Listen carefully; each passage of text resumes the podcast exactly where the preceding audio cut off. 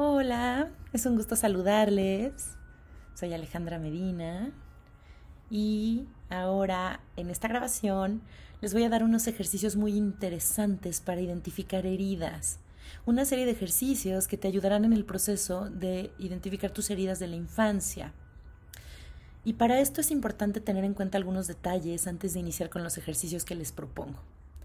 Primero, vamos a buscar un lugar tranquilo para realizar los ejercicios y preferiblemente donde sepamos que no vamos a ser interrumpidos. Podemos platicar con nuestra familia o con las personas con las que vivamos, poner nuestros teléfonos en silencio, decirle al mundo de afuera que necesitamos un espacio para nosotros y listo. Sería muy provechoso que prepararas el lugar como música relajante, una aromita que te guste, un lugar donde te sientas muy cómoda. Acuérdate de escribir porque es muy importante para tu proceso. Además, cuando estamos haciendo un ejercicio de este tipo, chicos, nos ayuda mucho escribir sin parar, solo dejándonos llevar por lo que sentimos, porque así se drena y ya es en sí una forma de sanación. No tienes que hacer todos los ejercicios a la vez, les voy a dar tres. Eh, acuérdense que ustedes son dueños de su propio proceso.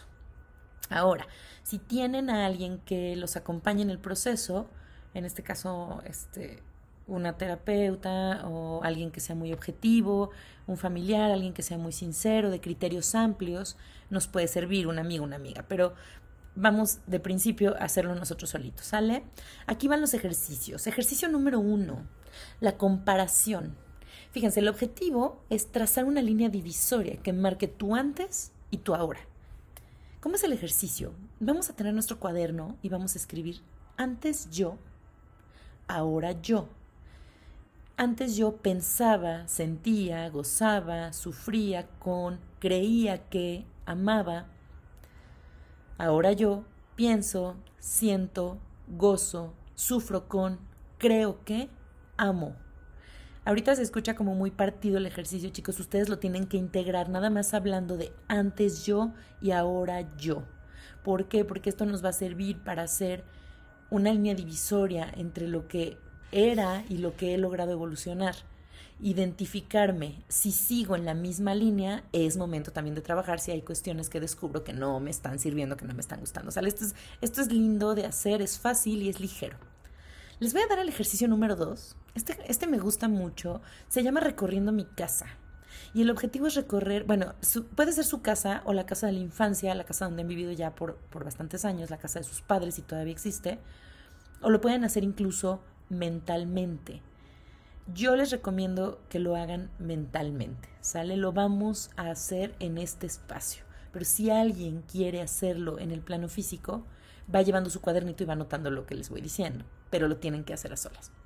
Bueno, entonces vamos a reconocer que desde la infancia traemos muchas cuestiones atoradas y vamos a recorrer la casa donde vivimos, para poder reconocer en sus espacios esas heridas que pudieron causarme. Vamos a elaborar el plano de la casa. Es decir, si has vivido en varias, vas a seleccionar la que te sea más significativa. Entonces, en nuestra hoja de papel, incluso puede ser algo largo, un rotafolio, una cartulina, vamos a elaborar el plano de la casa más significativa de nuestra infancia.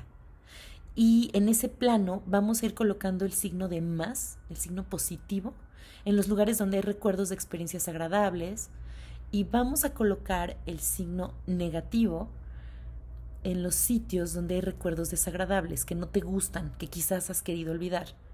Ahora, vamos a colocar un número mayor de signos, es decir, el de más o el de menos, según tenga mayor o menor intensidad la experiencia vivida en ese lugar. Se vale poner en la sala, tengo tres signos de más. ¿Por qué? Por las navidades, por este, los cumpleaños y por las convivencias este, con mis hermanos.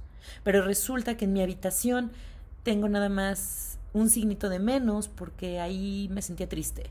En la cocina hay 10 signos de menos porque la intensidad de la tristeza eran peleas constantes de mis padres, era este la tristeza de hablar del dinero, ¿no? Por ejemplo, entonces van poniendo más signos de más o más signos de menos según tenga mayor o menor intensidad la experiencia que vivieron en cada lugar van a dejar que surjan las sensaciones y después van a escribir lo que sienten. Esto lo van a comparar con el trabajo anterior. Y ahí va el ejercicio número 3, mi historia dolorosa. Aquí el objetivo es recorrer la historia de tu vida a través de tus heridas. Ya vamos a escribirnos una carta a nosotros mismos donde te vas a ir diciendo, a la edad, y dices esa edad, me sucedió, y ahí vas a poner lo que te sucedió, que me dolió y eso lo provocó, y ahí pones el nombre de la persona. En ese momento sentí, y ahí te expresas mucho ampliamente. Hoy siento, nuevamente te expresas. Y así vas haciendo una sucesión de edades y acontecimientos dolorosos. Cuando creas que has terminado, vas a releer la carta y vas a explorar qué reacción encuentras con los ejercicios anteriores y qué relación encuentras con lo que ya habías escrito. Ahí ya vamos al cuarto paso, el ejercicio número cuatro, que se llama mi herida, por donde yo hiero. Una vez que has descubierto tus heridas, es muy bueno que te preguntes cuál o cuáles de esas heridas se manifiestan cuando hieres a los demás, porque generalmente herimos por donde hemos sido heridos. Este ejercicio no es para culpabilizarse, chicos, no es para moralizar las actuaciones personales ni para autoagredirse diciéndose qué mala soy, sino para descubrir por dónde he sido herido o herida. Te ayudará mucho preguntarte qué es lo que hago cuando hiero a los demás. Cuando los demás se sienten heridos por mis actuaciones, ¿qué actitud estoy tomando yo? Podemos seguir estas preguntas propuestas eh, con las que les, eh, estas preguntas propuestas se las dicto, bueno, se las digo ahorita, y vamos a hacerlas en un cuadrito donde lo podamos ver, ¿sale? Entonces, la primera es, ¿cuándo hiero? Momentos, ¿cuándo? Segunda, ¿a qué persona hiero? Ordinariamente hiero a los más cercanos. ¿Fueron mis padres quienes más me hirieron? Vámonos a la que sigue. ¿Por dónde ataco? Puedo reconocerlo por lo que digo, porque hago sentir mal o despreciable al otro. Puedo atacar por la inteligencia, puedo atacar por la eh, afectividad, puedo atacar por mi identidad. Otra pregunta, ¿qué instrumento utilizo? ¿El silencio? ¿La crítica? ¿La indiferencia? ¿La agresión? ¿La fuerza bruta? Y ahí, chicos, viene algo muy interesante. ¿A quién estoy imitando cuando hago eso, cuando tengo esa actitud? Otra pregunta. ¿Qué experimento cuando lo hago? En el momento gusto, pero luego se vuelve un infierno y por eso no lo entiendo. Racionalizaciones, ahí vamos. ¿Cómo justifico mi actuación? Se lo merece, para que quede claro quién es el que manda, porque él o ella actuaron mal primero. Entonces, ¿cómo justifico mi actuación? Vamos a otro ítem, exploración. ¿Cómo puedo relacionar este ejercicio con los anteriores? Chicos, la mayoría de las personas que estamos recibiendo estas grabaciones son personas que han estado conmigo en acompañamiento psicoemocional. Pero los que no han estado también lo pueden hacer porque es un ejercicio muy, muy controlado. Ahora, con estos ejercicios vamos a ser conscientes de que hay que sanar esos rincones de la infancia para no cobrarle facturas a quien no nos las debe. Por favor, si hacen este ejercicio, si quieren acompañamiento psicoemocional, ya saben que se pueden comunicar conmigo.